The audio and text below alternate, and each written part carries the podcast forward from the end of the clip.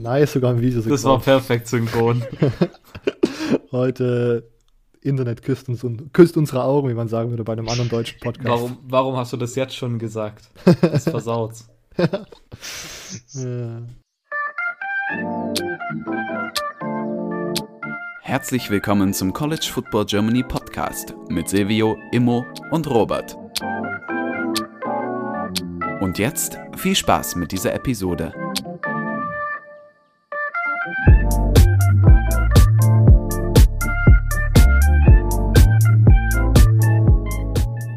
Hallo und herzlich willkommen zu dieser neuen Folge des College Football Germany Podcasts. Mit dabei sind heute Silvio. Moin.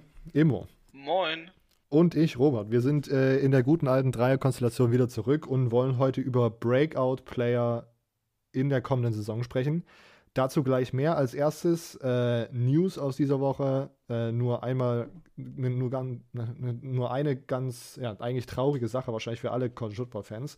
Ähm, Georgia Wide Receiver George Pickens hat sich im Training das Kreuzband gerissen und wird dann wahrscheinlich die ganze Saison ausfallen. Beim Kreuzbandriss ist das ja immer so ziemlich schwierig, obwohl man, ja, keine Ahnung. Also zeitlich gesehen könnte er wahrscheinlich auch irgendwie zur Postseason wieder zurück sein, aber ob er dann sozusagen so fit ist, dass er da einfach spielen kann, ist fragwürdig.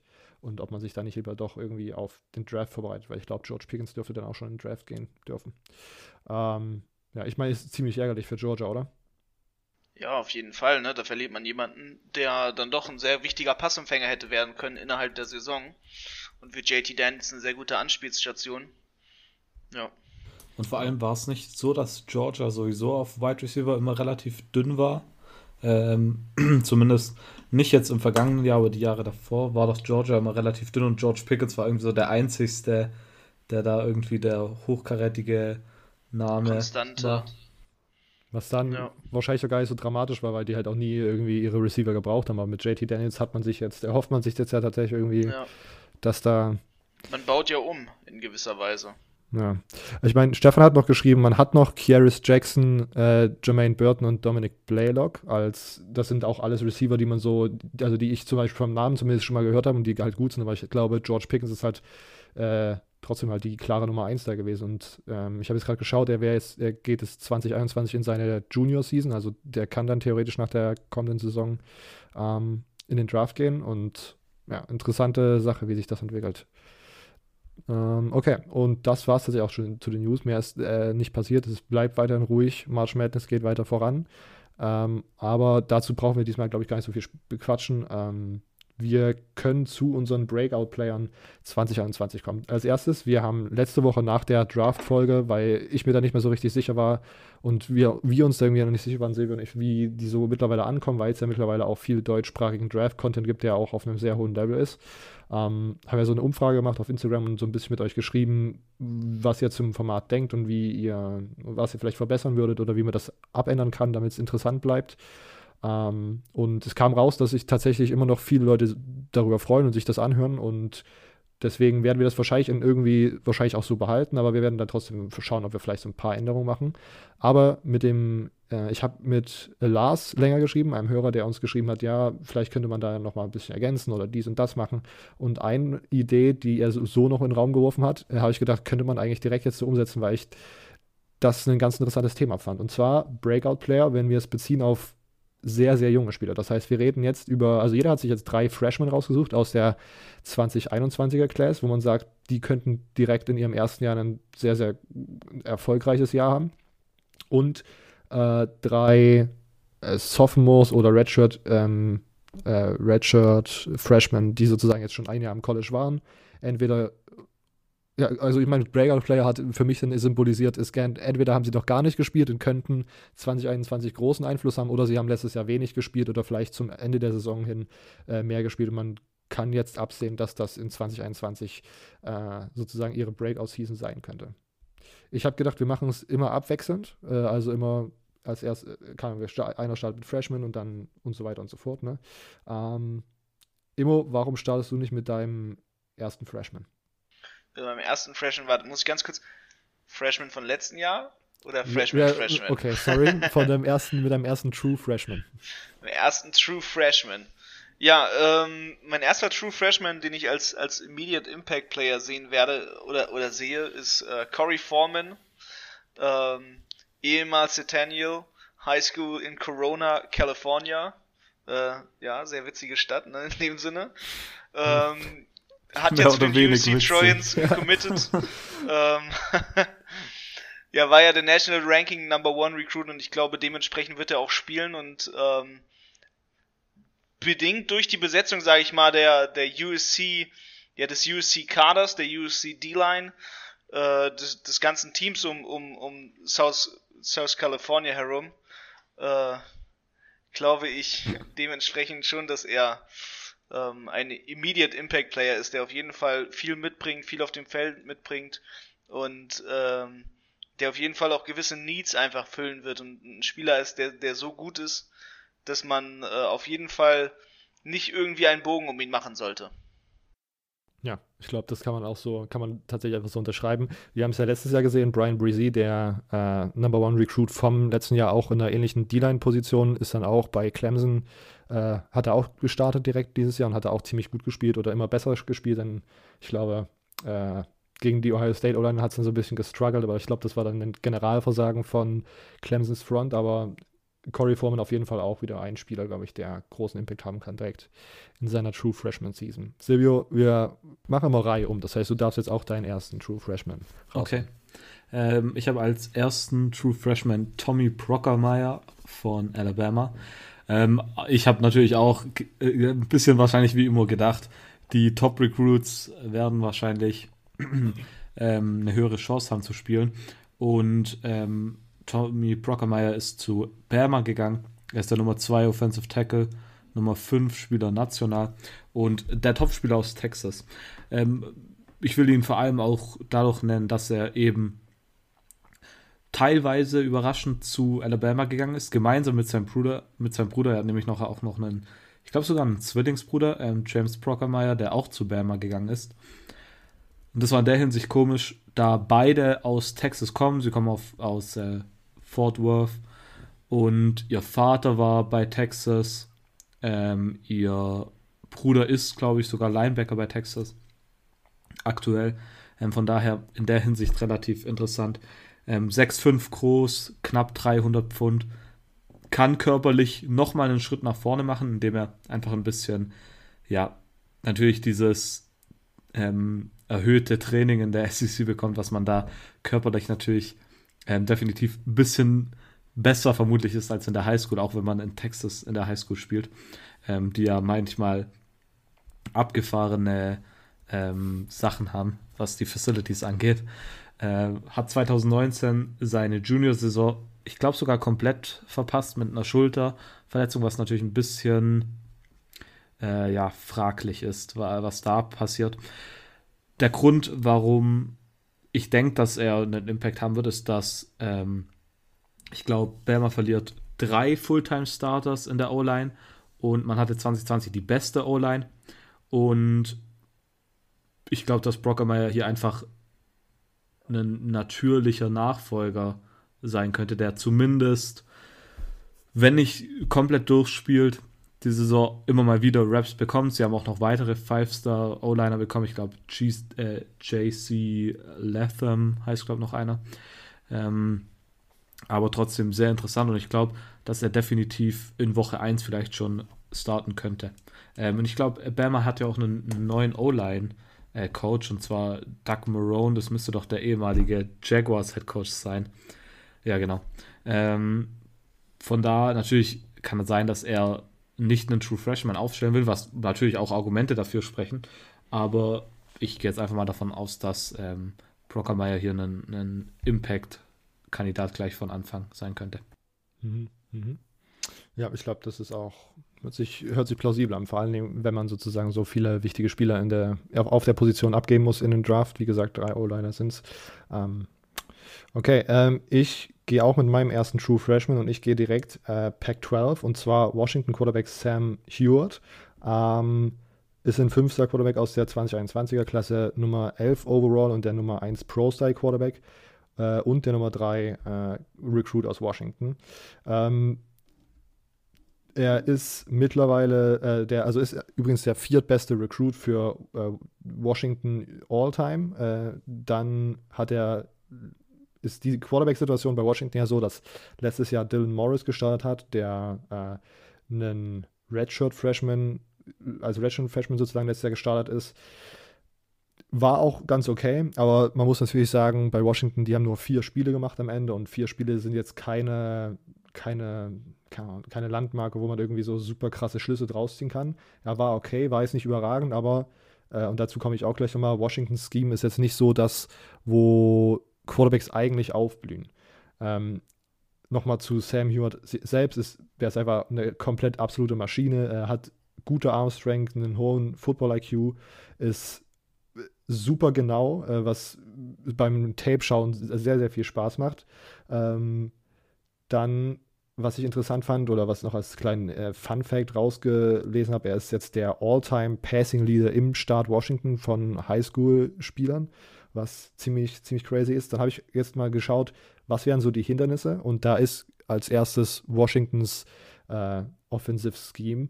Ähm, letztes Jahr gab es die ein oder andere Pressekonferenz, die ich einfach auch gesehen habe, warum auch immer, äh, von Jimmy Lake, wo er halt wirklich permanent sein Mantra mit wir laufen als erstes den Ball, wir laufen den Ball, wir laufen den Ball äh, so rausgeballert hat und das hat mehr oder weniger gut geklappt für Washington diese Saison. Da haben sie einige Spiele, dadurch haben sie gewonnen, andere Spiele habe ich gedacht, könnte man, äh, habe ich gedacht, hätte Washington das Potenzial gehabt, das Spiel zu drehen, drehen zu können. Ich glaube, Utah war das, glaube ich, das Comeback-Sieg und ich glaube, an dem Spiel danach war es dann irgendwie so, dass Washington relativ schnell wieder zurückgefallen ist. Und da habe ich gedacht, wenn man jetzt seine Passing-Attack sozusagen mal irgendwie anknipsen könnte, wäre das noch machbar, aber das hat, da hat sich Jimmy Lake sozusagen äh, demonstrativ dagegen entschieden.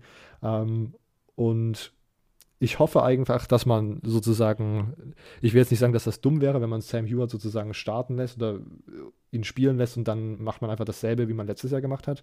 Aber ich glaube, wenn man so einen Recruit bekommt, der der viertbeste Recruit all-time in deiner Schule ist, dass man dann schaut, du musst dein Scheme dementsprechend anpassen, welche Spieler du da hast. Und wenn du sozusagen so eine krasse Maschine auf Quarterback hast, dann lauf bitte nicht andauernd den Ball, sondern lass ihn bitte einfach mal seine Magie wirken.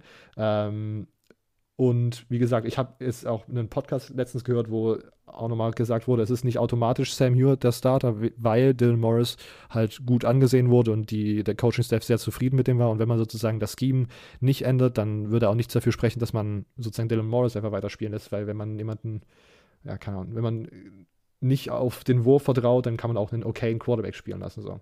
Ähm, was ich auch noch als Hindernis aufgeschrieben habe, ist, dass ähm, Sam Hewitt auch jetzt erst noch, also ich habe in der, an der West Coast wurde die Highschool-Football-Saison irgendwie so ein bisschen verschoben. Ist auch immer natürlich unterschiedlich gewesen, wie das jetzt mit Corona ist und so weiter. Aber zum Beispiel in Oregon und auch in Washington wurden Highschool-Spiele jetzt irgendwie im Februar und März abgehalten. Und äh, das hat dazu geführt, dass Sam Hewitt jetzt irgendwie Ende März von ein paar Tagen, äh, vielleicht sogar vor einer Woche oder so, sein letztes äh, Highschool-Spiel hatte und sozusagen da gar nicht beim Spring Practice irgendwie sozusagen überhaupt da sein könnte und dann, sage ich mal, relativ spät äh, erst dazukommt äh, in die Washington Offense, was ich glaube auch für einen, äh, ja, keine Ahnung, für einen Freshman Quarterback ziemlich wichtig wäre, dass man da möglichst früh äh, dabei ist und das ähm, ja, irgendwie versucht zu verstehen, die Offense und so weiter und so fort. Aber Sam Hewitt auf jeden Fall einer, ein sehr Spiel, auf dem ich mich sehr freue und wenn man bei Washington das Richtige macht, dann lässt man ihn spielen und lässt seine Magie wirken. Äh, und es wird, für mich wäre es dann sehr schnell frustrierend, wenn man sagt, nö, wir lassen den jetzt einfach ein, ein Jahr sitzen und machen hier unser Ding und äh, verlieren dann am Ende gegen Oregon und äh, das ist alles so eine Lala-Saison, was so ein bisschen, keine Ahnung, sich letztes Jahr so ein bisschen äh, in meinem Hinterkopf eingeprägt hat, dass das theoretisch passieren könnte. Und das wäre ziemlich schade. Okay, ähm, Ergänzung dazu, wenn ich Immo mit deinem ersten äh, Breakout-Player, der schon ein Jahr gespielt hat. Muss ich mal überlegen, welchen von äh, den drei Boys ich natürlich jetzt nehmen werde. Ich fange mal mit dem, mit dem ganz leichten an, der in gewisser Weise nur ein, ein halber Breakout-Player ist oder der Breakout-Player, wo, wo jeder es erwartet, dass er äh, quasi in gewisser Weise Breakout ist. DJ Uyakalele hat ja nur vier Spiele gemacht. Ähm, Ne, wir kennen ihn alle. Der Quarterback Prodigy in der 2020 Class.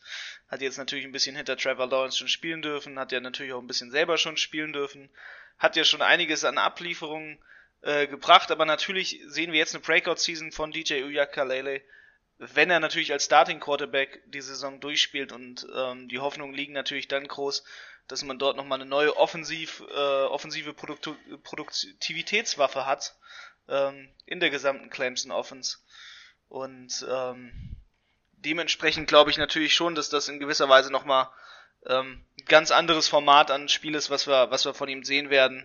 Äh, nicht wie das Notre Dame oder das Boston College Spiel, wo man ihn wirklich sehen konnte. Ähm, ne, wir hatten jetzt zwei Spiele Einblick bekommen, aber natürlich jetzt äh, werden wir nochmal eine große Veränderung sehen in dem ganzen Spielstil, Spielstil von ihm. Und äh, ich glaube, man kann auf jeden Fall gespannt sein auf den guten DJ. Ja. Ist auch so ein bisschen, würde ich sagen, so ein Safe ähnlich wie Corey Foreman. Es war auch einer der höchsten, einer der Top-Recruits aus 2020. Ähm, und ich bin auch gespannt, wie sozusagen eine ganze Offseason dem nochmal dazu tut, weil der sah auch gegen Notre Dame und gegen Boston, ich glaube, Boston College war schon ein bisschen schwierig, aber im Notre Dame-Game war das tatsächlich gar nicht mal so schlecht, was er da gemacht hat, oder war es sogar ganz gut, was er da gemacht hat. Ähm, und das ist auch wieder so eine, ist ähnlich wie Trevor Lawrence, finde ich, weil er so ein, vom, von der Statur her sieht er so Pocket Passer mäßig auch, sehr groß, sehr schwer, glaube ich. Und dann bewegt er sich doch, wie Trevor Lawrence auch manchmal einfach dann in diesem Ohio State Spiel von vor zwei Jahren, äh, oder von nicht das letzte, wo sie verloren haben, sondern das davor, wo er dann einfach komplett die Jets anschalten durfte und einfach downfield gegangen ist. Ähm, ja, ich finde, DJ Ugangalele äh, hat eine sehr gute, äh, sehr interessanter Spieler mit einer sehr interessanten Kombination aus Athletik und Quarterback-Mäßigkeit. Äh, ja. Silvio, was?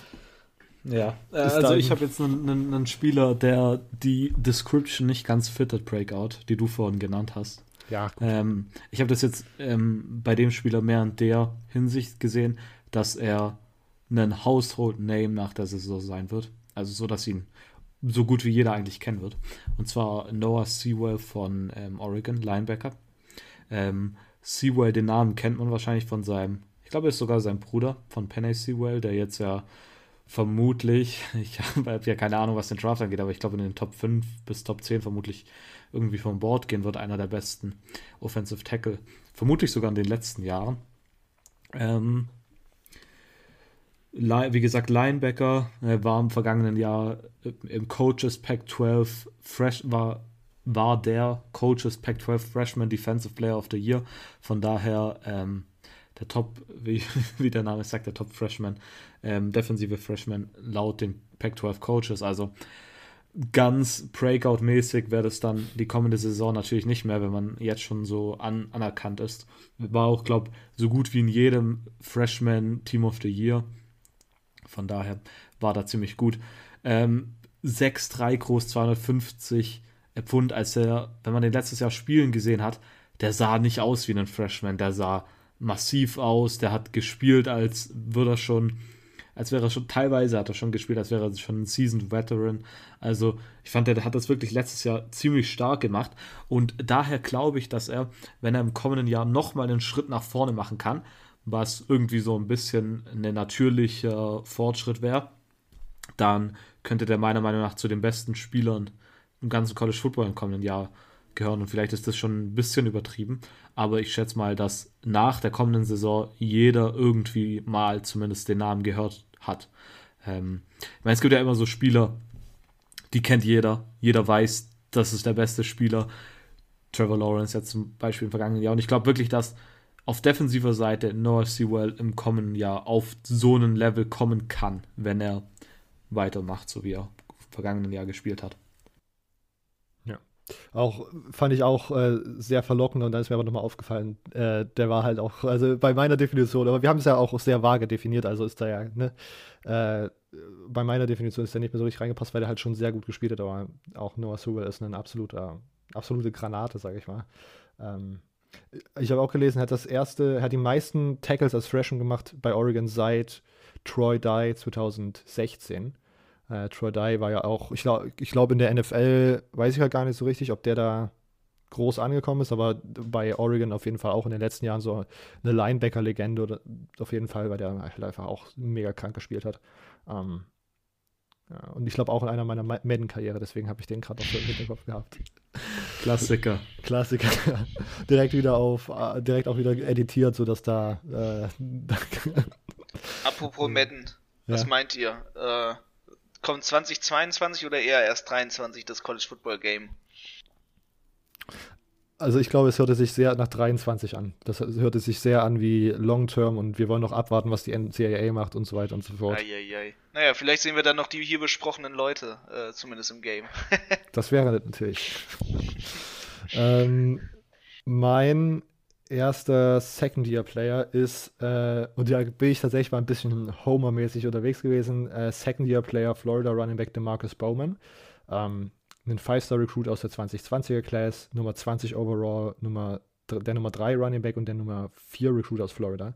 Ist als erstes zu Clemson committed und ist dann nach der Saison äh, oder bis, schon vor der Saison von Clemson zu äh, Florida getransfert, musste dann aber 2020 äh, aussetzen, äh, aussetzen wegen diesen weirden Transfer Rules. Ähm, und wird sich, und ich glaube, ich habe ihn aus, keine Ahnung, zwar aus verschiedenen Gründen hier. Erstens, natürlich ist er ein Florida Gator. Ähm, zweitens finde ich das sehr interessant, weil er in einem äh, interessanten Backfield dieses Jahr spielen wird. Man hat noch Damian Pierce und Malik Davis, die schon dieses Jahr ordentlich beim Running Game einbezogen wurden. Und mit ordentlich meine ich nur, dass die mit einbezogen wurden, weil das Running Game war weder gut noch häufig genüt, äh, genutzt von äh, der Florida Offense 2020. Ähm, und dazu hat man noch Lorenzo Lingard, einen äh, Transfer von Miami, der damals auch, ich glaube, es könnte sein, dass er 2018er Klasse war, ein Five-Star-Recruit war, der dann lange verletzt äh, oder viele Verletzungen hatte und deswegen bei Miami nie durchstarten konnte und der war letzt, letztes Jahr auch schon da. Äh, der für mich immer noch so ein kleiner Sleeper sein könnte, wenn der fit bleibt. Und, und dann kommt halt noch Demarcus Bowman dazu. Ähm, ein sehr, sehr nicer Spieler. Äh, ein weiterer Grund ist, dass die Offense dieses Jahr wahrscheinlich sehr, sehr anders aussehen wird. Und ich glaube, wir werden da wahrscheinlich auch nochmal drüber sprechen, wenn es dann soweit ist bei der SEC-Preview. Ähm, Aber wir haben dieses Jahr gesehen, man hatte viele Senior Wide Receiver, man hatte Receiver, die einen Breakout hatten, man hatte Kyle Pitts als ein Tight End, einer der besten College Tight Ends der letzten Jahre, man hatte Kyle Trask, Borderline Heisman, äh, Borderline Heisman Winner, sag ich mal, äh, als Quarterback, der mega erfahren war und auch einfach eine mega kranke Saison gespielt hat. Ähm, und all diese Spieler fallen äh, jetzt weg und es wird sozusagen dann ganz anders aussehen, weil Emery Jones, der Quarterback, der höchstwahrscheinlich übernehmen wird, ist äh, vom Typ her komplett anders, ist wirklich ein sehr, also um einiges mobiler als Kyle Trask. Ähm, und es wird deswegen in vielen Kreisen vermutet, dass die Florida Offense ähm, mehr in Richtung Mississippi State geht, wo Dan Mullen viele Read-Option-Plays mit einem mobilen Quarterback gemacht hat und eine Read-Option, man entweder der Quarterback behält den Ball oder er gibt es an seinen Running Back und auch verschiedene Pass-Option-Plays, wo kann man, da, das ist, ich glaube, prädestiniert dazu, dass man einfach mal so ein paar Running Backs austauschen. Vor allen Dingen, wenn man halt so viele verschiedene äh, Waffen und auch Running Back-Typen im Backfield hat, kann ich mir vorstellen, dass da DeMarcus Bowman auf jeden Fall Chancen bekommt und ein Spieler im Format von DeMarcus Bowman kann diese Chancen dann hoffentlich verwandeln und sich da so ein bisschen aus dieser Gruppe herausspielen. Das ist auf jeden Fall das, was ich mir da so ein bisschen erhoffe. Ähm, er hat jetzt in, der, in den Spring Practices und so ein bisschen äh, schon wieder so kleine Verletzungen gehabt, weswegen er nicht so jetzt schon so krass durchgeschlagen ist und so krasse Headlines irgendwie produzieren konnte. Ähm, aber wenn er fit bleibt, glaube ich, ist das eine interessante Rolle, die er da dieses Jahr in der Florida Offense spielen könnte. Okay, ähm, dann darf Immo mit Freshman Nummer 2 starten. Um, ähm. True Freshman, sorry. True. Nochmal noch klarstellen. Ja, ich ähm, mache einfach mal weiter. Ich nehme mal dann auch äh, Homebase-orientated das Ganze und komme mal mit Donovan Edwards um die Ecke. Ähm, aus West Bloomfield, Michigan. Ja, bisschen Impacting Freshman. Ich glaube nicht mal dadurch, dass, dass er ein, ein so guter Recruit ist, dass der, dass der Immediate Impact kommt, bedingt, sondern ähm, er wird, glaube ich, viel Spielzeit auch dadurch bekommen, dass in Michigan ja, sagen wir mal, der Running Back Room ein bisschen, ein bisschen knapper geworden ist ja jetzt durch die, durch die Off-Season und äh, durch die, durch die Vorgänge äh, in der Season bisher und durch, durch die Verluste dadurch natürlich irgendwo Raum geschaffen wird. Und wenn du natürlich so einen Spieler jetzt wie Donovan Edwards einfach mal bekommst in deiner Freshman Class und Michigan ja auch ein Team ist, was gerne mal ihre, ihre Freshman Running Backs in den letzten Jahren spielen lassen hat, ähm, dann kann ich mir sehr gut vorstellen, dass man, dass man dort äh, sich die, die bitter benötigte Verstärkung einfach im, im Running Game holen muss und äh, nutzen wird. Und dementsprechend kann ich mir schon gut vorstellen, dass halt Donovan äh, ja, spielen wird. Und ich glaube, da hat man natürlich einen sehr, sehr laufstarken Running Back sich geholt, der wirklich, der wirklich ja in seinem Home State einen, einen starken Impact hatte. Ähm, früh rekrutiert wurde, viel rekrutiert wurde. Ähm, und jemand, der, der vor allem auch durch, durch seine, seine Art ähm, bei Michigan auf jeden Fall eine Zukunft hat zu spielen. Ja. Auch interessant war ja bei Michigan äh, verschiedene Running Backs auch dieses Jahr dann ne, in der Offseason ja, Transfer. Genau, das, das ist halt ja das, das, das große Problem. Ne? Man hat ja wirklich Room innerhalb der Running Back Class gehabt, äh, die, man, die, die man füllen muss und füllen musste. Und dementsprechend ist natürlich die, äh, zu sehen, dass, dass er viel spielen können, könnte. Aber auch ein bisschen interessant, dass du hier nicht mit JJ McCarthy gehst. Nee, äh, Michigan ist mir zu, zu random oh. in Sachen Quarterbacks. Oh. Ja, man, man weiß immer nicht, was man am Ende des Tages bekommt. So, es könnte ja auch sein, dass keine Ahnung, irgend, irgendein Walk-On oder so spielt. Oder, oder jemand spielt, wo du es nicht erwartest. Und ähm, bevor ich das lieber mache, dann äh, setze ich mal lieber nicht drauf. Und sonst spielt nämlich noch auf einmal Kate Mac McNamara. Und ich frage mich, hä? Okay, was ist jetzt los? Hätte ich jetzt, ja. un, hätte ich jetzt einen unendlichen Haufen an Zeit, würde ich nochmal zurückgehen und die Folge rausholen, wo du Kate McNamara als Mac Future als Retter der zu, als irgendwie Retter des Programms betitelt hast, aber okay. Ja. ich dachte eigentlich auch, dass immer hier mit, mit dem Quarterback geht und dann ihn wieder als, als zweiten Messias bezeichnet, ja, aber ich, irgendwie ich, jeden Quarterback bezeichnet. Ich möchte meine, meine Fehler, Fehler der Vergangenheit nicht wiederholen und ich probiere es diese Season damit erstmal äh, den Quarterback in Ruhe zu lassen, bis er im ersten Spiel erfolgreich ist und ich äh, hemmungslos wieder die Fassung verliere und äh, einfach wieder behauptet, dass er gut ist. Was, was er ja auch ist, ne? Also will, will man ja nicht ab, abstreiten, weil Michigan macht keine Fehler. Aber äh, deswegen, Donovan, der, der wird sein. Ja, war wieder Argumentation wieder komplett in der Brezel.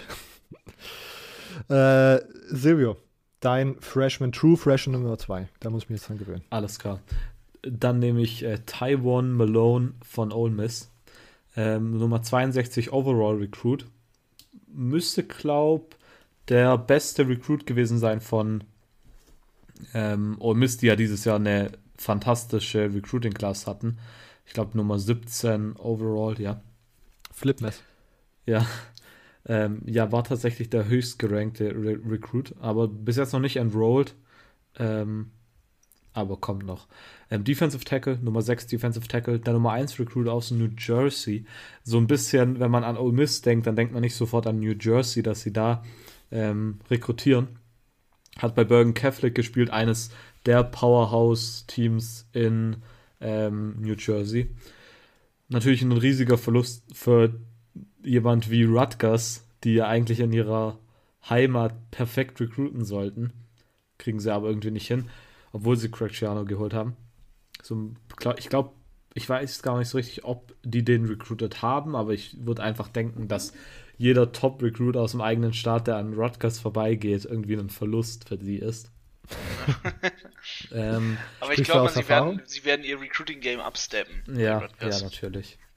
Ähm, die Sache, warum ich denke, dass Taiwan Malone gleich ein Impact-Spieler sein wird, liegt daran, dass Ole Miss gegen das Laufspiel im vergangenen Jahr, ich glaube, wenn man sagt, schlecht war, dann wäre das eine mächtige Untertreibung. Die waren gar nichts. Also die, die hatten einfach keine Laufverteidigung. Die haben über 200 Yards per Game nur übers Run-Game kassiert. Was, dass man so überhaupt Spiele gewinnen kann, geht nur, wenn man eine überpowerte Offense hat. Und das hatten sie im vergangenen Jahr halt. Und deshalb müssen sie das, die Laufverteidigung verbessern. Und ich glaube, dass da jemand wie Malone ähm, ein Spieler sein kann, der da definitiv einen Impact haben könnte. Ähm, er ist relativ groß, aber trotzdem schnell, stark für das, dass er noch nicht ähm, noch nicht lange am College ist, beziehungsweise noch gar nicht am College ist. Ich meine, Bergen Catholic, wie gesagt, ist eins der Powerhouse-Teams in New, New, Jersey und die haben auch ziemlich gute Facilities. Von daher ist das nicht ganz überraschend. Aber ich glaube, dass er da trotzdem noch einen Schritt nach vorne machen kann. Ja, wie gesagt, Defensive Tackle war auch, was die Scouting Reports, was, was da die Scouting Reports über die Highschool-Spieler geschrieben haben, auch ziemlich gut, was eben die Laufverteidigung angeht. Deshalb ist das ungefähr so, als würde man eins zu eins zusammenrechnen. Ähm, ich glaube, dass er da eigentlich von Woche 1 an starten kann und definitiv die Defense von Ole Miss nach vorne bringen wird. Ja, da bin ich auch. Bei Ole Miss bin ich dieser tatsächlich gespannt. Ich, ich weiß gar nicht, hat, ich weiß gar nicht, ob ich das. Wurde DJ Durkin gefeuert? Hab, haben wir da. Oh, gute Frage. Ähm, ihr seid doch jetzt die Twitter-Kollegen. äh, weil. Bisher ist er wohl angeblich noch da. Nee, er ist noch da. Großartig. Ähm, da, also ich bin auf jeden Fall auf die Ole Miss Defense gespannt. Ich habe ähm, im, im Bowl-Game gegen Indiana hat äh, Otis Reason in Safety gespielt, der auch relativ spät erst zugelassen wurde, weil der von Georgia getransfert ist. Und der hat auch ziemlich gut gespielt. Und ich glaube, äh, oder ich hoffe, dass sich da einiges verbessern wird im Gegensatz zur letzten Saison. Ich meine, die äh, Latte wurde relativ niedrig gelegt. Ähm, wie Silvio nicht müde wird zu betonen, dass die Defense einfach letztes Jahr so scheiße war. Aber mal schauen, mal schauen. Was hier vermutlich interessant war und, und er wurde von Chris Partridge ähm, recruited und Chris Partridge, der ehemalige, was war er, Special Teams Coach bei Michigan, ähm, kommt aus New Jersey, war bei der Paramus ähm, Catholic High School, das ist glaube ich auch eine von der besseren High Schools in ähm, New Jersey, lange Head Coach, ähm, von daher hat er da wahrscheinlich seine Connections halt benutzt direkt nochmal den kausalen Zusammenhang zum Recruit nach Omis. Sehr gut. Yes, sir, yes, sir. Yes, sir. Das worked alles. So kriegst du die Recruits. Ähm, mein True Freshman Nummer 2 äh, ist SMU Quarterback Preston Stone. Ähm, ist ein Four-Star Recruit aus der 2021er Class, 111 Overall, Nummer 5 Dual Threat Quarterback und Nummer 17, äh, der Nummer 17 Recruit aus Texas. Ähm, ein sehr äh, umpriesener Quarterback von verschiedenen Teams, hatte Angebote äh, der Creme de la Creme Teams, Bama, äh, Ohio State, Penn State, Florida, Oklahoma State, das war, da war wirklich alles dabei. Äh, und am Ende, so hat man das aus den Berichten rausgelesen, konnte Sonny Dykes ihn überzeugen, weil äh, Preston Smith, äh, Preston Stone äh, in der Highschool schon ein ähnliches Air-Ready-System gespielt hat, wie bei SMU gespielt wird. Und ja, das, das scheint so, so ein bisschen der, der Selling Point gewesen zu sein. Äh, auch natürlich mit dabei, dass Shane Bichel, der bis jetzige, äh, der, der, Starting Quarterback bis dahin äh, von SMU dieses Jahr in den Draft geht und er da die Möglichkeit hätte, sozusagen direkt zu übernehmen. Ähm, ist ein sehr, sehr mobiler Quarterback, auch äh, der, der da auch wieder bei was mir auf dem Tape aufgefallen ist, was ich da so ein bisschen geschaut habe, ist, dass er halt auch bei so kompletten Chaos-Situationen, wo die Pocket sofort zerfällt, äh, interessante oder gute Spielzüge oder gute Würfe kreieren kann, was ich immer schon mal ziemlich nice finde, als äh, wenn man das so als Highschool-Recruit hinbekommt. Ähm, die Würfe sahen manchmal halt ein bisschen weird aus, weil die auch so, weil da wieder viele Vertical, Route äh, Vertical Routes gelaufen sind, einfach gerade auslaufen und dann den Ball anbringen. Und dann war das auch immer ganz oft so ein bisschen bisschen weird, dass das halt immer nur so ganz, über, ganz knapp über den Kopf von einem Defender ist, äh, wo ich vielleicht meine Bedenken so ein bisschen äußern würde, aber sonst war das, ist es sehr gutes Quarterback-Play einfach gewesen. Ähm, ist ein Early Enrollee, was ich vorhin schon gesagt habe, bei Sam Hewitt war es ein bisschen das Hindernis. Hier ist es, glaube ich, ziemlich gut. Äh, und als Hindernisse hier habe ich mir noch aufgeschrieben Tanner Mordecai. Das war dann, ich glaube, nach dem Commitment von Preston Stone wurde dann bekannt gegeben, dass SMU auch im Transfer Portal wieder zugeschlagen hat und sich Tanner Mordecai, ein Quarterback von Oklahoma, geholt hat. Ähm, Tanner Mordecai wird jetzt seine äh, Redshirt Sophomore Season spielen, könnte also theoretisch schon danach in den Draft gehen, da hätte er nochmal äh, Optionen für äh, zwei weitere Jahre. Ähm, ja, ich bin ist alles, was man sozusagen dazu gelesen hat, ist, dass äh, beide eine faire Chance bekommen soll. Und am Ende hat Tanner Mordecai natürlich schon mit äh, zwei Seasons äh, irgendwie so ein bisschen vorgelegt. Natürlich war das auch nie, war er dann nie in der großen Starting-Rolle bei Oklahoma. Aber ich glaube, wenn man, je mehr College-Reps man bekommt, desto besser ist es halt einfach für die Spielerentwicklung. Und er hat halt welche bekommen, äh, Preston Stone noch nicht so wirklich. Aber so wie man das rausliest, ist äh, die QB-Competition trotzdem weit offen noch, äh, laut Sonny Dykes äh, in, und den Medien, die darüber reporten. Und ich glaube, Shane Bichelle war jetzt nicht unbedingt so der mobilste Typ und ich kann mir ganz gut vorstellen, vor allen Dingen, weil es halt keine knochentrockene äh, Air Raid ist, wie Mike Leach das spielt, sondern auch da, man ist mit, man hat irgendwie den Rushing Game zumindest irgendwie vorhanden und averaged ähm, dann trotzdem, glaube ich, über 100 Yards zum Spiel, was äh, ich glaube, bei Mike Leach waren es dann irgendwie 40 äh, pro Spiel. Ähm, also man kann da, Sonny Dykes ist da gewillt, sozusagen irgendwelche Einschränkungen zum, zum äh, puren Air-Raid-Theme äh, sozusagen zu machen. Und ich glaube, so ein mobiler Quarterback im, in der Air-Raid ist nochmal eine ganz interessante äh, Begebenheit, die man sich anschauen könnte. Äh, wie gesagt, ich glaube, das größte Hindernis ist Tanner Mordecai und seine Erfahrung, aber die QB-Competition ist offen. Okay, äh, Immo, Breakout-Spieler, Breakout-Second-Year-Spieler. Ähm, Nummer zwei. Dann nehme ich mal, mal Tony Crimes. Crimes, Crimes, ich weiß nicht, wie es ausgesprochen wird. Ich glaube, es wird Crimes ausgesprochen. Ähm, North Carolina, dort vor allem als Defensive Back aktiv gewesen, hat jetzt auch quasi nur vier Spiele gemacht in dem Sinne, beziehungsweise, nee, sogar fünf, hat ein Bowl-Game auch gemacht. Ähm, ja, ähm, sehr interessanter Spieler, hat, hat äh, in, in kurzen Momenten immer wieder schon aufblitzen lassen in der 2020-Saison ähm, was er eigentlich so drauf hat. Und man hat dort, man bekommt dort ja wirklich einen sehr guten Spieler, der, der ein gutes, guter Prospect vorherig war, ähm, der gezeigt hat, was er kann, der immer wieder, immer wieder smarte Plays gemacht hat, durchweg, doch von Anfang an. Und ähm, bedingt natürlich durch die, durch die auch die, die Wechsel innerhalb, innerhalb des Rosters von den Tar Heels, ähm, haben wir dort einen Spieler, der eine sehr gute Chance bekommen könnte, jetzt halt äh, mit der Upcoming Season aufzuspielen, ähm, zu zeigen, was er kann. Und ähm, ja, der auch vor allem, vor allem deswegen, deswegen mir so im Radar aufgefallen ist, jetzt nochmal, wo ich, wo ich geguckt habe, wen nehme ich denn, ähm, der wirklich vor allem jetzt im, im, in den Spring Practices in den letzten Tagen sehr, sehr stark hervorgehoben wurde, wirklich sehr stark äh, gelobt wurde, ähm, wo man wirklich davon ausgehen kann, also dass der Spieler äh, einen Impact machen könnte, wirklich. Okay. Tony Grimes auch ein interessanter Spieler. Silvio, du darfst gleich ergänzen, weil du den auch auf deiner Liste hattest. Genau. Ähm, Tony Grimes hat tatsächlich in allen Spielen gespielt, ähm, aber nur teilweise. Also er war ist in allen Spielen zum Einsatz gekommen, aber hat immer halt nicht, nicht so viele Aktionen gehabt.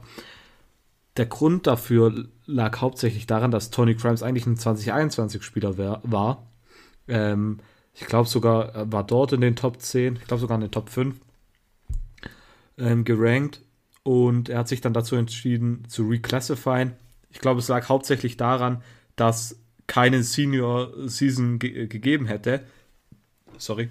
Im Homestate. Und ja. ja. genau. Und er deshalb halt gesagt hat, okay, dann reclassify ich. War dann, wurde dann reclassified in die 2020er Klasse, war auch unter den Top 10 ist aber, glaube ich, erst im August enrolled, sprich ähm, einen Monat bevor die Saison losgeht und hat dann trotzdem immer mal wieder Spielzeit bekommen.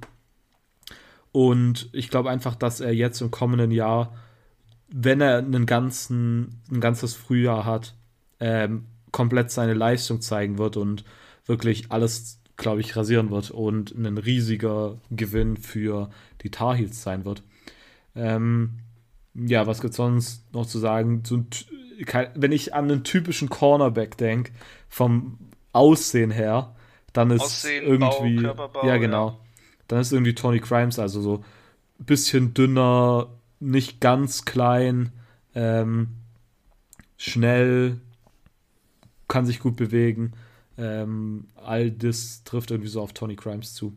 Deshalb äh, bin ich da sehr gespannt, was Tony Crimes macht. Und ich habe ja hier Tar Heel Blue an, von daher. ähm, ja. So bin ich hier ganz allein beim äh, Notre Dame Pulli. Ja, mit meinem Bekenntnis uh. zu Teams, äh, die nicht vorkommen. ich. Tony Grimes, das ist eine interessante Sache. Die hatte ich natürlich auch, hatte ich auch auf der erweiterten Liste, sage ich mal. Ich, und wir haben auch letzte Saison drüber gesprochen, dass das so ein, ob das so ein neuer Trend werden könnte, zu reclassifyen wegen Corona und so weiter und so fort, ist dann nicht so, hat nicht so wirklich um sich gegriffen. Und ich glaube, nach diesem Case von Tony Grimes ist das auch, wird das auch nicht gang und gäbe werden, weil ich finde das einen schwierigen Move, dass man sozusagen einen eigentlich zu jungen Spieler sozusagen dann einfach in alle Spiele reinwirft. Am Ende hätte man, hat man sich da so ein bisschen, also ich weiß noch, dass er mir in ein paar Spielen auch wirklich negativ aufgefallen ist. Und da will ich jetzt nicht ihn als Spieler und sein Potenzial generell angreifen, aber ich glaube, man hat einfach gesehen, dass er in dem Verfassung, wie er, in der Verfassung, wie er letztes Jahr war, noch nicht ready war, sozusagen Top of the ACC mitzuspielen. Und jetzt frage ich mich, hat man da nicht, also ich kann mir vorstellen, man, dass man da einfach ein Jahr verhunzt hat, weil man ihn nicht geredshirtet hat, nachdem man irgendwie so, keine Ahnung, warum lässt man ihn nicht drei Spiele spielen und dann setzt man sein, das Redshirt für ihn ein? Ich glaube, weil er trotzdem äh, dieses Free Year hat. Er kann einfach diesen äh, Corona-Jahr nehmen, das jeder Stimmt. nehmen kann, weil äh, Noah Sewell wird bei Oregon dieses Jahr auch als Freshman ähm, ge gelistet. Ja, stimmt. Deshalb, ich glaube, die haben allesamt dieses Freijahr genommen, einfach. Das macht Sinn. Das habe ich halt komplett vergessen. Ja. Okay, stimmt. Dann. Aber was du sagst, macht auf jeden Fall komplett Sinn. Also, wenn es dieses Corona-Jahr nicht geben wird, dann hätte dieser Move überhaupt keinen Sinn gemacht. Ähm, Auf der anderen Seite ja. wäre es natürlich auch ein, irgendwie ein weirder Move gewesen, ihm sozusagen zu sagen, hey, reclassify, damit du, ich kann keine Season spielen, re, dann reclassify ich und dann darf ich auch nur drei Spiele im College spielen. Ich könnte mir auch da vorstellen, dass er da irgendwas sozusagen da Einwände hätte, hätte man ihn dann redshirten wollen. So. Okay. Ähm, dann, Silvio, mach du einfach direkt mit deinem dritten Jahr, ne? Schon äh, Second Year Player weiter. Okay. Ähm, mein dritter Second-Year-Player ist von Alabama. Auch hier wieder ein Spieler, der vielleicht dieses, wie du es am Anfang definiert hast, als, als Breakout-Spieler nicht ganz auf ihn zutrifft. Und zwar Malachi Moore, ähm, Safety von Alabama. Hat im vergangenen Jahr drei Interceptions gehabt und teilweise ziemlich gut aufgefallen. Ähm, hatte auch, glaube ich, einen Forced Fumble einmal. Ähm, ich glaube, der hat gegen, gegen Florida ziemlich gut gespielt, wenn ich mich recht entsinne. Hat dann aber im National Championship Game nicht gespielt, glaube ich. Ähm, bin mir aber gerade nicht sicher, ob der da verletzt war oder nicht.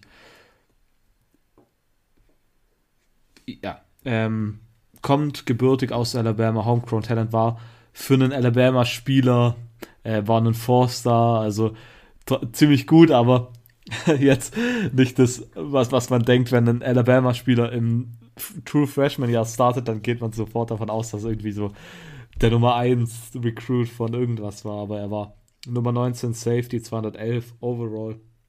Also, ja, ein starker Spieler, also, aber jetzt nicht das krasseste, wo man sich vorstellen kann.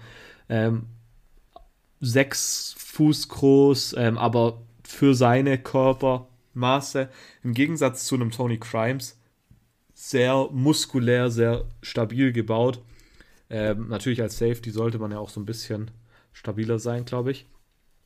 Ähm, gut in Man-Coverage, gut in Zone-Coverage. Ähm, hat, als er an der Highschool war, haben alle immer geschrieben, dass er einen riesigen, einen richtig sehr guten Football-IQ hat, was als Safety natürlich besonders wichtig ist, um eigentlich ja zu erkennen, wohin, was macht der Quarterback, wirft er jetzt und auf welche Seite vom Feld wirft er eher, wen wirft er eher an.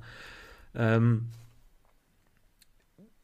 er ist relativ schnell auch ähm, und also beziehungsweise erst dieses Quick, er ist Quick auf den ersten ähm, Schritten, aber es fehlt ihm so ein bisschen an Geschwindigkeit hinten raus. Sprich, wenn er mal in der Man-Coverage ist, dann äh, könnte es hinten raus vielleicht sch schlimm ausgehen, wenn er dann gegen so ziemlich schnelle Wide Receiver zumindest ähm, spielt. Definitiv aber ein interessanter Spieler, von dem ich gespannt bin, ob er die sehr, sehr gute Leistung aus seiner Freshman-Saison übersetzen kann in seine Sophomore-Saison. Ja, äh, ich habe gerade nochmal recherchiert, während du erzählt hast, und zwar hat er sich nach oder im SEC Championship Game ähm, verletzt und hat dann in den College Football Playoffs gar nicht gespielt. Ah, okay, ja, ich war, war mir nicht mehr ganz sicher. Danke. Genau. Und davor sozusagen, ja, davor war er sogar Starter in der Defense als äh, Nickel Cornerback in bestimmten Situationen sozusagen als extra DB. Perfekt. Äh, mein zweiter Second-Year-Spieler ist äh, Texas AM Running Back Devin Akane. Ähm, ist ein Four-Star-Recruit aus der 2020er Class, Nummer 137 overall, äh, der Nummer 4 All-Purpose-Back und die Nummer, der Nummer 21 Recruit aus Texas. Ähm, Texas AM hatte letztes Jahr schon ein ziemlich gutes äh, Backfield und könnte jetzt mit, dem, mit der zugewonnenen Erfahrung äh, einen, eine der besten Backfields, glaube ich, im College Football sogar haben. Denn Isaiah Spiller kommt zurück, Anais Smith kommt zurück, der äh, Isaiah Spiller war letztes Jahr so ein bisschen der Lead Rusher, Anais Smith, ein super interessanter Athlet, der so ein bisschen Running Back und Receiver spielen konnte, dann äh, mit Fortschreiten der Saison immer mehr als Receiver sozusagen Gebrauch fand. Äh, und Devin Akane als Freshman war so ein bisschen sozusagen die dritte Option da auf Running Back ähm, und musste da hinter, hinter Isaiah Spiller und Anais Smith so ein bisschen abwarten. Sah dann aber vor allen Dingen zum Ende immer mehr Spielzeit und immer mehr Carries und hat dann äh, im Orange Bowl gegen North Carolina sein, seine, sein Breakout-Game gehabt mit einem riesigen Run, der äh, tagelang nochmal durch die Social Media äh, äh sozialen Medien sozusagen gespült wurde gegen North Carolina hatte er zwölf Attempts für 140 Yards und zwei Touchdowns. Also ein richtig gutes, richtig sehr starkes Spiel. Ähm, und meine, mein Gedankengang war so ein bisschen, wenn Anaya Smith wieder mehr als Receiver eingesetzt wird, kann ich mir sehr gut vorstellen, dass Isaiah Spiller und Devin Akane sich diese Leadback-Rolle so ein bisschen teilen und da viel äh, Workload zwischen den beiden geteilt wird. Ähm, außerdem äh, geht ja Cal Mond, der äh, 2020 Starting Quarterback von Texas AM in den NFL Draft und da muss sozusagen jemand Neues übernehmen. Nach Recherchen ist da wahrscheinlich Haynes King äh, ein ähm, Kandidat für, der wäre tatsächlich dann ja wahrscheinlich auch so ein Breakout-Player, oder? Der kam aus der Recruiting Class letztes Jahr. Äh, Vermutlich, ja. Ja, und könnte da sozusagen äh, Starter werden. Und wenn man sozusagen einen relativ unerfahrenen Quarterback hat, ist es, glaube ich, immer gut, ein gutes Backfield zu haben äh, da mehr Carries zu verteilen. Und auch letztes Jahr war ja Texas AM ein sehr run-heavy Team. Ähm, und Devin Kane deswegen eine sehr interessante Rolle, wieder in einem sehr interessanten Backfield. Ähm, und ja, deswegen einer meiner Breakout-Kandidaten für nächstes Jahr. Dürfte Silvio freuen, dass wir hier einmal Texas AM erwähnt haben. Ja, Texas AM kommt bei mir auch noch. Oh, ja, stimmt, stimmt, stimmt. Ähm, wir gehen wieder zu den Freshmen, äh, zu den True Freshmen, sorry, Emo. Äh, du darfst gerne mit deinem dritten jetzt schon weitermachen. Ja, dann nehme ich jetzt meinen, meinen dritten True Freshman, Schrägstrich Redshirt Freshman. Er hat ja nicht äh, gespielt. ähm, Justin Flo, Flowey. ah ja.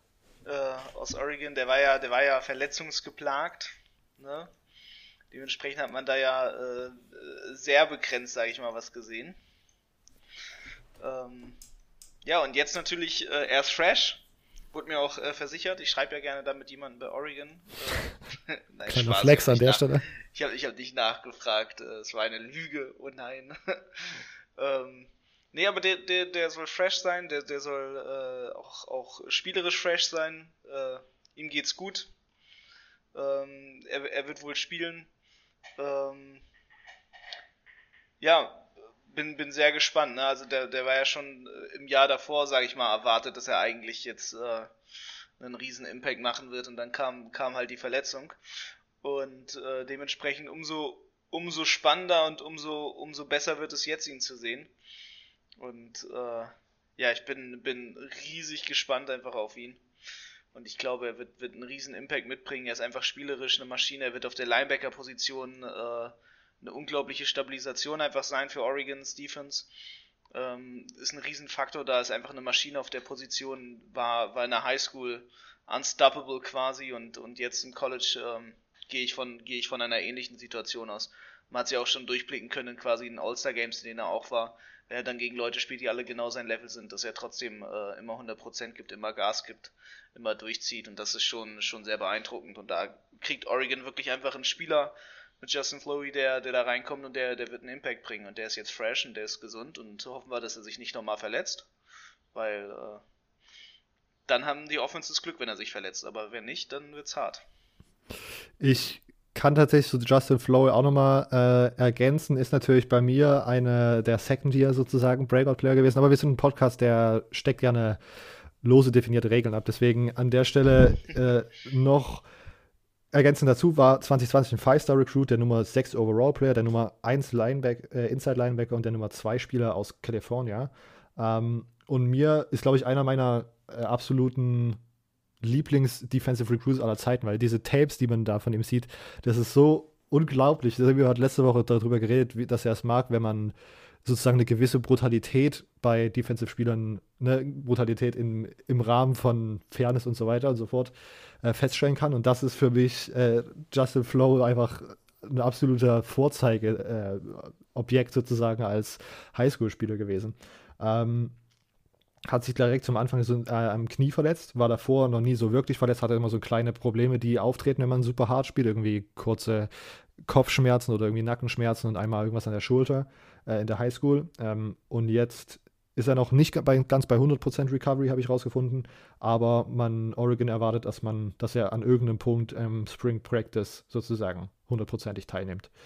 Ähm, ich bin mir aber nicht ganz sicher, ob er automatisch ein Starter wird. Also, das wäre letztes Jahr für mich tatsächlich so gewesen. Aber mit Noah Sewell ähm, hat man halt einen Inside-Linebacker wahrscheinlich gesetzt, weil er einfach so eine absolute Maschine ist. Äh, man bekommt jetzt als Freshman den Nummer 6 Inside-Linebacker rein ähm, mit dem Namen Keith Brown, auch einen Oregon-Recruit.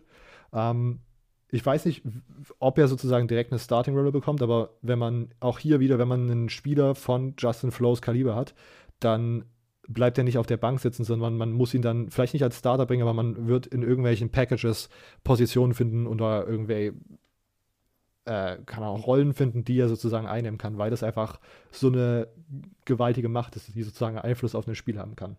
Ähm, ich bin auch sehr, sehr gehypt auf Justin Flow dieses Jahr. Silvio, darfst du, du darfst gerne deinen zweiten äh, Highschool. Ne, den dritten. Ich bin jetzt schon.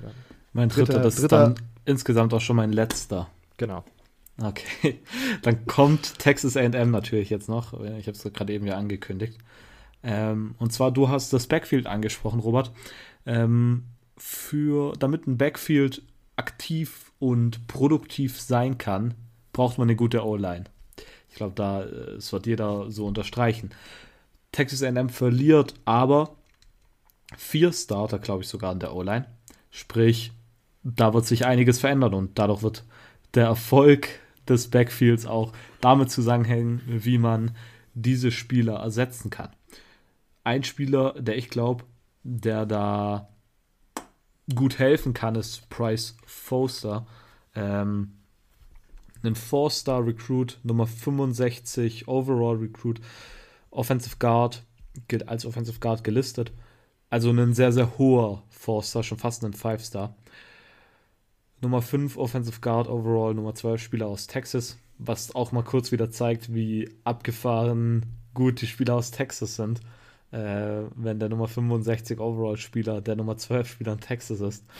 Ähm, 6'4 groß, sogar fast 6'5, 330 äh, Pfund richtig massiver Typ. Also ähm, er hat, ich, ich weiß gar nicht richtig, wie ich es beschreiben soll. Er sieht auf jeden Fall College-ready aus. Er sieht aus, als könnte man ihn wirklich von Tag 1 da als Guard aufstellen.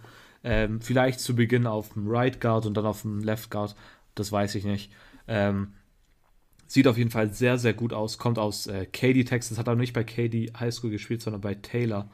Ähm, wurde hard recruited von Texas AM, wo er natürlich dann auch hingegangen ist, und von Oklahoma.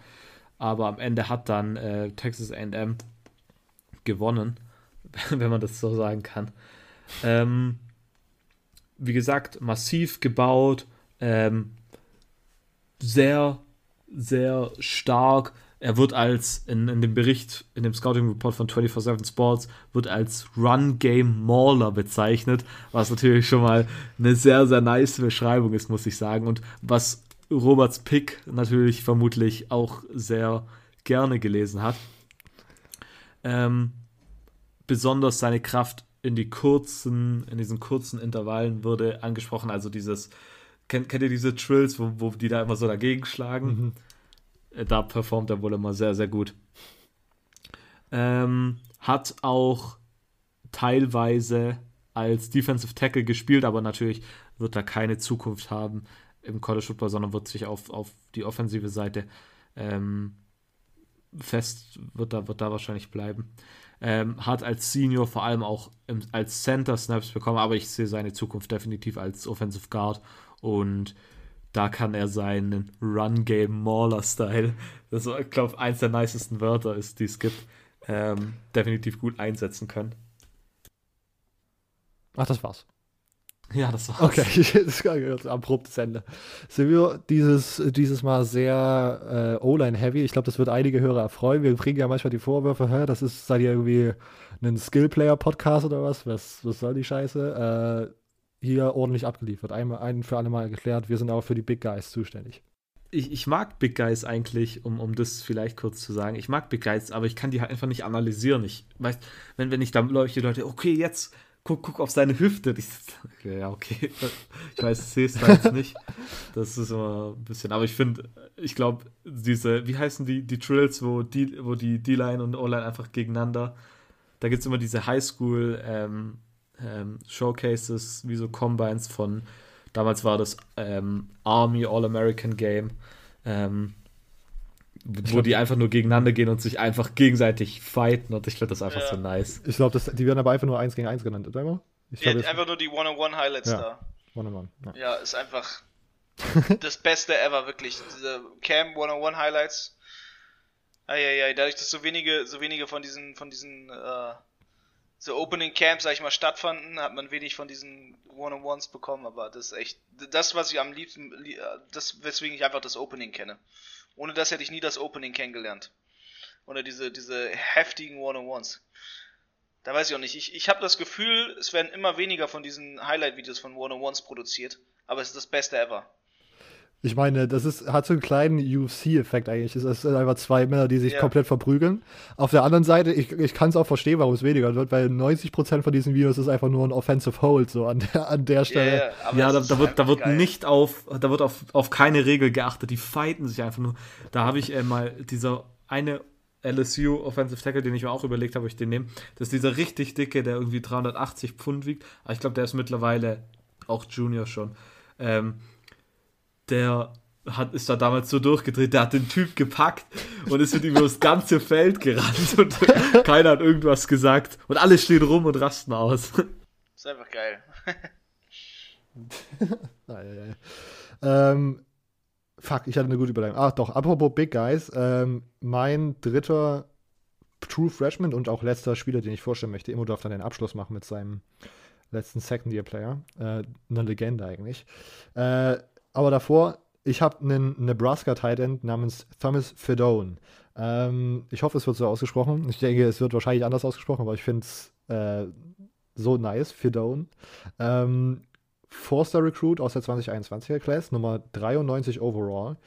Äh, der Nummer 2 Tight End äh, und der Nummer 1 Spieler als Iowa.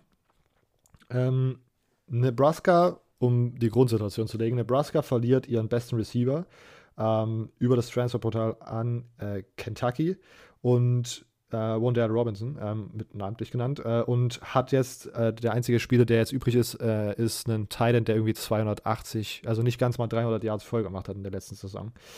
Ähm, Thomas, äh, Thomas Fedone ist ein Titan, der, ich glaube, 6'5 groß ist, 2,25 schwer, ja. Äh, hat an der Highschool auch viel als Außenreceiver gearbeitet. Ähm, war auf den Tape auch mit Abstand immer der größte Spieler auf dem Feld, was ich immer ziemlich lustig finde. Ähm, was aber vielleicht auch so ein bisschen, äh, vor allen Dingen Stats dann sozusagen einfach so ein bisschen verfälscht oder schwierig äh, auswertbar macht. Ähm, hat sehr, sehr gute Hände und kann super gut contested, super gut contested Catches äh, completen, was daran liegt, dass er auch einen Basketball-Hintergrund hat. Ähm, ist schnell, Speed und Route Running sind okay, auch wenn ich, wahrscheinlich liegt es aber generell daran, dass es weird aussieht, wenn halt sechs, fünf große Leute einfach im Vollsprint sind. Für mich sah das, diese ganze Sprintbewegung einfach so ein bisschen weird aus. Ähm, aber wie gesagt, äh, ich habe in verschiedenen Berichten gelesen, dass er auch ähm, bei Nebraska rechnet, sozusagen viel rumrotiert zu werden, also auch viel als Slot- und Außenreceiver eingesetzt zu werden. Ähm, was ich äh, interessant fände, weil für mich dieses, keine Ahnung, es sah alles noch so ein bisschen sehr steif aus, dafür, dass man ihn sozusagen direkt gegen den Nummer 1 Cornerback eines anderen Teams starten lassen kann. Aber wie gesagt, ich bin gespannt, weil das wirklich ein sehr hochgelobter Tight End ist. Ähm, ich glaube, das Upset ist auf jeden Fall da. Ich glaube, es ist noch ein bisschen raw, aber es kann auf jeden Fall ein guter Quarterback werden. Die Hindernisse, die ich mir hier aufgeschrieben habe, äh, ist Nebraska als Gesamtteam. Ähm, die sind halt einfach nicht gut und ich glaube auch, dass das nächstes Jahr sich nicht groß ändern wird. Ähm, Nebraska eines der deprimierendsten Teams irgendwie für mich. Auch eines der Teams, die ich nicht so mag. Also wenn ich bei der Big Ten irgendwas vorbereiten muss, da ich, bemühe ich mich darum, das Team nicht sozusagen äh, vorbereiten zu müssen, weil das würde meiner Mental Health nicht gut tun. Äh, weiteres Hindernis, was ich mir nochmal aufgeschrieben habe, äh, Adrian Martinez ähm, spielt immer noch bei Nebraska, was mich äh, mehr oder weniger überrascht hat. Äh, einer, also ich weiß nicht warum, aber nach seiner Freshman-Season Heisman-Hype bekommen. Das war die erste Off-Season, die wir gecovert haben. Ähm, und danach stetig abgebaut. Und es sieht aber immer noch nicht so aus, als ob Nebraska irgendjemand anderen hatte, der da, glaube ich, startet. Also überall, was ich jetzt in den Berichten gelesen habe, ist Adrian Martinez der gesetzte Starter bei Nebraska. Und wie gesagt, ich glaube, mit ihm fällt halt eine Performance von einem äh, Skill-Player so oder so. Ähm, Thomas Vidon, der Nummer 2 Titan. Ich habe jetzt, wie gesagt, das sah halt noch ziemlich roh, roh, aus, aber wie gesagt, Nebraska braucht einen Skill-Player, weil halt einfach kein anderer mehr da ist. Ähm, ich habe mich dann aber noch mal so ein bisschen nach vorne und nach hinten durch, also na, vor allem nach hinten durchgeklickt bei den äh, 24-7 Recruiting Classes, habe mir dann noch mal letztes Jahr zum Beispiel angeschaut und das schon noch mal ein ganz anderes, äh, noch mal eine ganz andere, eine ganz andere Sache gewesen. Da hatte man Eric Gilbert, der auch ein Five-Star-Recruit war, also Nummer 1 Tight ähm, Myers von äh, Notre Dame und da bei beiden Highlight-Tapes sah man also, die waren glaube ich, vom Gesamtpaket schon noch etwas weiter als jetzt Thomas Verdon, der Nummer 2 Teil in dieser Klasse. Aber wie gesagt, ich glaube, für Nebraska ist es eine, so oder so ein sehr guter Spieler. Iowa, würde ich sagen, ist auch, äh, ohne jetzt hier sozusagen geografischer Experte zu sein, aber es ist sozusagen eigentlich nur eine Erweiterung von Nebraska, also ein Hometown-Kid in Gedanken, würde ich sagen. Äh, und äh, ja, ein wichtiger Spieler für Nebraska. Ich bin gespannt, wie man ihn einsetzen wird. 2021. Mal kurz Props, weil das ist dann ja schon, wir sind hier mit den offensichtlichen Kandidaten gegangen und das war jetzt ja schon ja. kein ganz so ein offensichtlicher Kandidat. Einmal einen kleinen Deep Dive. Ja, definitiv äh, äh, mehr Arbeit gemacht als wir. Und ja, mein Gott. äh, das heißt, ich war überrascht, dass mir so viel Spaß gemacht hat nach der Recherche für den Draft. Das war letztes Mal so ein bisschen mühsam. da ja, ja. Oh, müssen wir noch mal schauen. Ähm, Immo, du darfst, ich glaube, zum krönenden Abschluss kommen. Wir haben gut eine Stunde, glaube ich, schon weg. Äh, zum, zum Krölenden oder Krönenden? zum Krölenden. Be beides, also. Krölen. Beides. Er ist zum Krölen. Äh, ja, vielleicht kennt man ihn ja schon von, von diversen Awards. Ähm, aber er ist nicht der Award, äh, der für Quarterback vergeben wird, sondern der für äh, den Bra-Moment. Und ja. äh, um mir diesen Bra-Moment zu äh, erarbeiten, habe ich äh, mich dafür entschieden, Brew McCoy äh, den, den guten Brew McCoy, ähm, ja, als, als mein upcoming Sophomore zu nehmen. Deswegen in dem Sinne Sophomore, weil man hätte ihn ja eigentlich schon äh, 2019 damals erwartet, ja, durfte halt nicht so richtig practicen alles, dann rumgetransfert, äh, dies, das und äh, dementsprechend jetzt äh, der heiße Kandidat bei USC dafür wirklich zu spielen, denn zwei ganz wichtige Faktoren treffen ein. Ähm, ja, zum einen natürlich äh, gehen die Leading Receiver weg. Zum anderen, an wen wollen sie sonst werfen? Er ist schon in der Liste quasi mit äh, der Receiver, der quasi, äh, was das angeht, hochgelistet wird. Und äh, ja, mit dem Weggang von Tyler Morgans, mit, mit Amon Ross St. Brown, der genauso äh, wie auch weggeht, beide gehen ja in die NFL, äh, hat man einfach nur noch eine Person, auf die man äh, einen, einen Star-Faktor setzen kann in dem Sinne.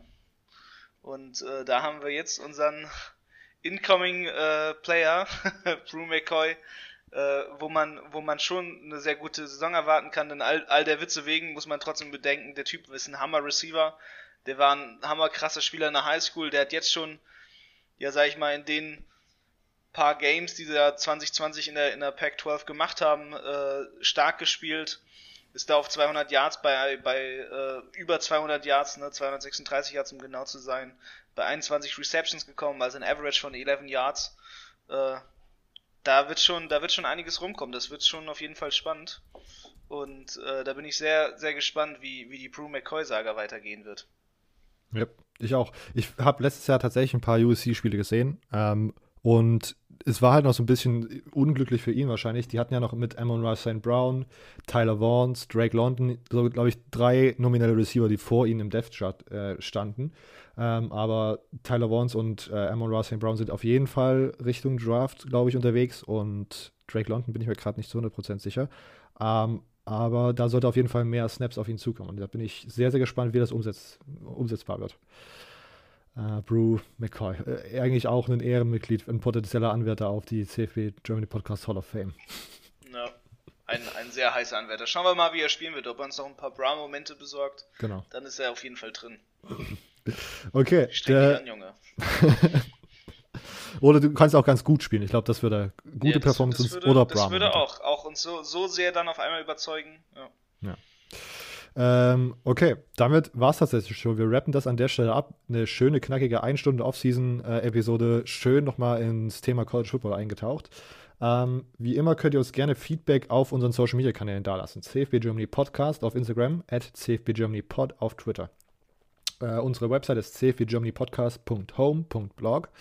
Umständliche URL ist aber bei allen Social Media Accounts verlinkt. Da könnt ihr herausfinden, wie ihr uns unterstützen könnt. Monetär über Apple Podcast Rezensionen, da könnt ihr gerne mal wieder welche dalassen. Äh, ja, oder Mund-zu-Mund-Propaganda ist, glaube ich, auch sehr effektiv manchmal. Ähm, und sonst, ja, hört ihr uns nächste Woche Mittwoch wieder. Bis dahin, ciao.